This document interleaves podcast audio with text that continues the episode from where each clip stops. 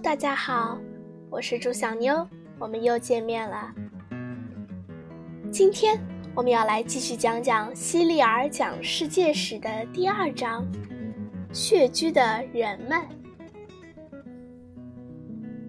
你猜，我怎么会知道这些发生在远古的事情？其实我并不知道，我只是猜测而已。但是猜测也有很多种。如果我伸出两只拳头，让你猜哪只手握有硬币，这是一种猜测。你要么猜对，要么猜错，一切全看运气。还有另一种猜测，比如下雪的时候，我看见雪地上有鞋印儿，我就会猜刚才一定有人路过，因为鞋子是不会自己走路的。这种猜测就不是碰运气，而是靠常识。因此，虽然我们没有生活在过去的时空，没有亲身经历过那时的一切，却仍然可以猜测到许许多多发生在古代的事情。在地球上许多地方，人们都曾向地下挖掘。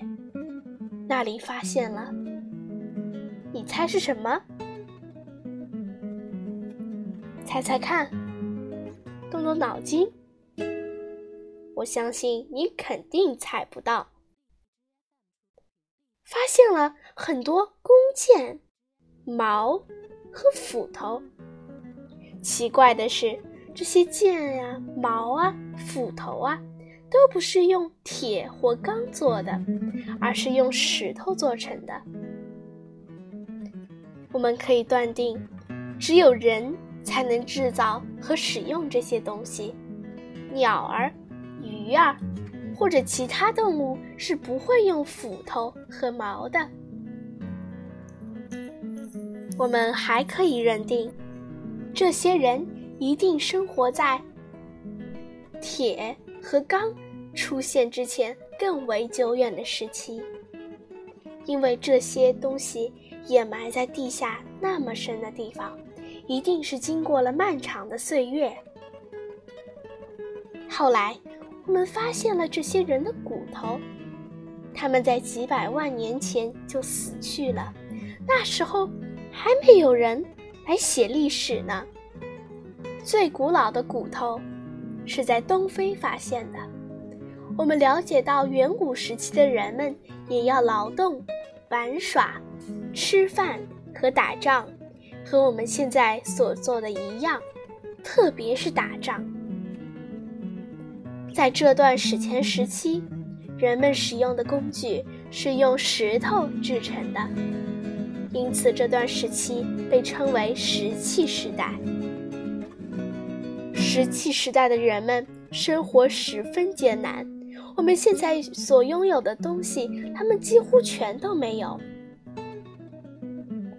有些野生动物也会造房子，狐狸会挖洞，海里能用树枝和泥土做窝，而原始人却不会修造房屋，他们只是去寻找一些天然的藏身之所，他们往往在。岩石和山腰的洞穴里躲避风寒、暴风雨和野兽，所以这个时期的男人、女人还有孩子被称为穴居人群。他们白天要去打猎，还有提防和躲避凶猛的野兽。他们一般会先挖个陷阱，然后。在上面盖上灌木枝条，等野兽掉进陷阱中，便捉住它们。有时，他们也会用棍子、石块打死野兽，或者用石剑和石斧杀死它们。他们还在洞穴的墙壁上画下或刻下这些野兽的样子，其中一些图画一直保留到现在。他们靠浆果、坚果和种子为生，也去掏鸟窝。由于当时没有火可以煮熟食物，它们就把截获的鸟蛋生吃下去。它们喜欢喝温热的兽血，就像你喜欢喝牛奶一样。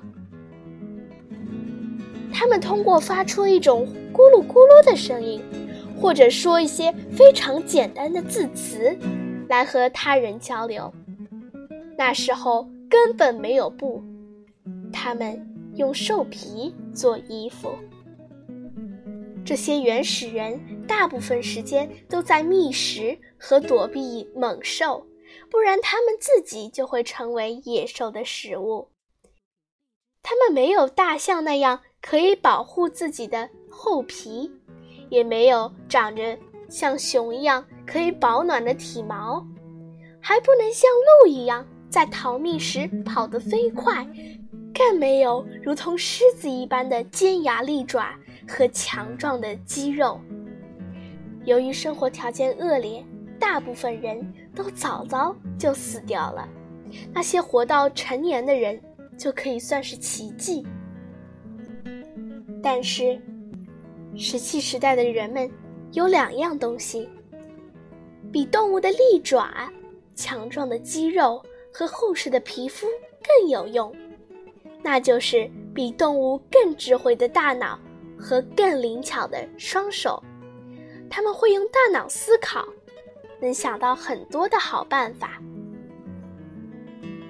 他们想到了可以使用工具，同时他们可以用自己的双手制造工具。没有尖牙，人们可以用毛；没有可以保暖的厚厚的毛皮，人们就用动物的毛代替。假如。你是一个石器时代的孩子，我猜你会喜欢这样的生活。每天早上醒来以后，你不洗澡，甚至不洗手洗脸，你不刷牙梳头，你用手吃东西，因为没有刀叉、勺子、杯子和碟子，只有一个碗。这碗是你妈妈用泥捏的。在烈日下晒干，用来盛水喝。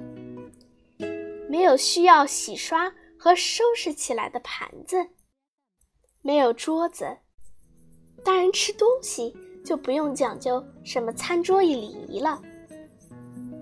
没有书，没有纸，也没有笔，没有什么星期六和星期天，也没有什么一月、两月的分别。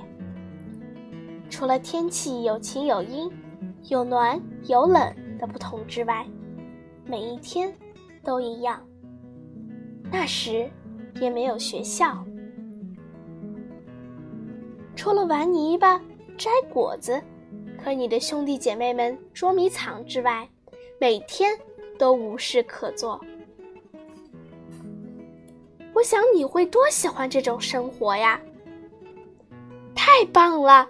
多好的生活，就像在野外露营一样。你会这样想吗？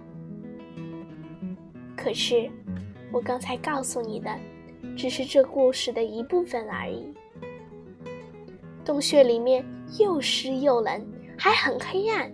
所谓的床，就是光秃秃的地面，或是草堆，也许还会有蝙蝠和大蜘蛛来和你共享这个山洞。你爸爸捕杀了几头野兽，你可能会有兽皮穿，但那遮不住你全身。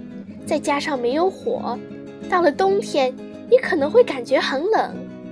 如果严寒到来，你可能会被冻死。早饭时，你吃的可能是些干果、草籽，或是一块生肉。午饭，你吃的还是这些东西。晚餐。照旧是这些，你绝不可能吃到面包、奶酪或者热饼加果汁，你也吃不到加糖的燕麦片、苹果派和冰淇淋。每天是没事可做，但时刻都要提防野兽，比如熊、老虎。山洞可没有门能锁上，如果你被一头老虎发现。那你就是进到山洞里也甩不掉它。说不定哪一天，你爸爸或是哥哥早上出去打猎，就再也没有回来。你只知道他们一定被凶猛的野兽撕成了碎片，而下一次可能就会轮到你，你只是不知道会等多久而已。你觉得，你还会喜欢生活在那个时代吗？